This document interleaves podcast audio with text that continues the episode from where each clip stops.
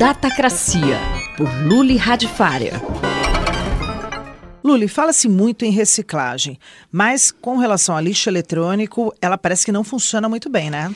É, na verdade, é um grande problema. Porque o que, que acontece? A gente tem cada vez mais produtos eletrônicos, né? Você tem monitores, você tem televisões, você tem teclados, você tem smartphone, fone de ouvido, geladeira, micro-ondas, você tem um monte de produto eletrônico e esses produtos eletrônicos eles não foram feitos para serem desmontados como as antigas máquinas mecânicas. Eles foram feitos para serem leves, finos, então é tudo soldado, é tudo muito apertadinho dentro deles. Se você pega, por exemplo, um smartphone moderno, é quase impossível tirar os componentes dele.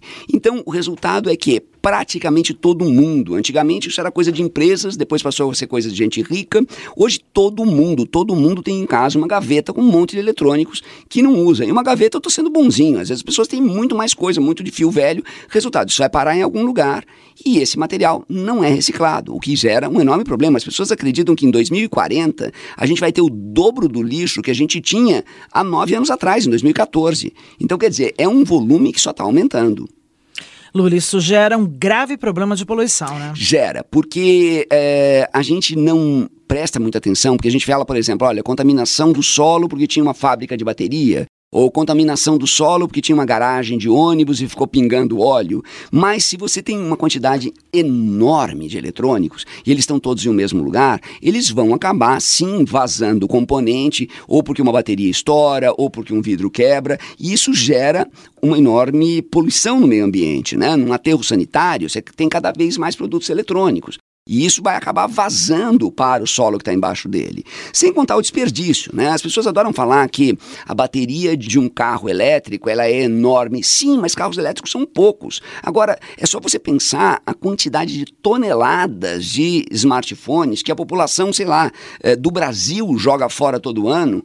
Você percebe que é muito mais do que a bateria de um carro elétrico, de uma turbina eólica. Essas coisas são poucas, são pequenas, elas podem ser recicladas. Então, a reciclagem ela não é suficiente até para dar conta da falta de matéria-prima. De que tipo de matéria-prima você fala? Principalmente eletrônicos finos. Né? Smartphone é o melhor exemplo, né? Ela usa alguns minerais muito específicos, minerais que a gente não tem na Terra em grande quantidade. A gente adora falar do Vale do Silício. Silício é areia, silício tem no planeta todo. Mas a gente está falando às vezes de cobalto, de lítio para fazer bateria.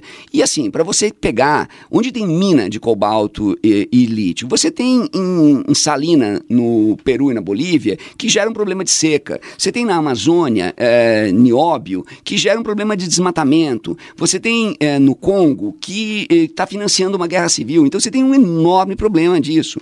Sem contar que você tem o que chamam de minerais raros, tipo neodímio, que é um mineral que a gente tem no, no planeta uma quantidade super pequena. Então, o resultado, a gente já está jogando fora um material super raro que a gente não tem acesso. E isso tende a gerar um problema cada vez maior.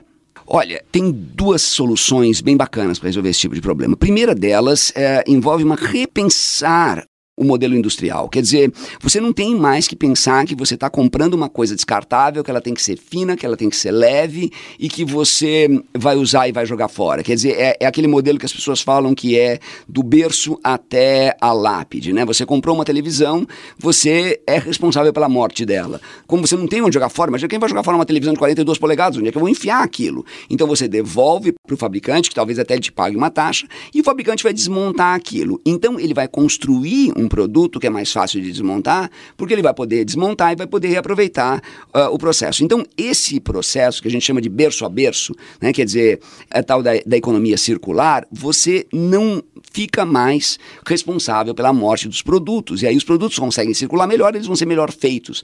Uma outra saída, que é uma saída muito boa também, é montar estruturas sociais com as máquinas velhas. Você tem uma quantidade enorme, principalmente de smartphone velho. Cara, o que é o smartphone? Ele é basicamente uma antena e uma quantidade enorme de sensores.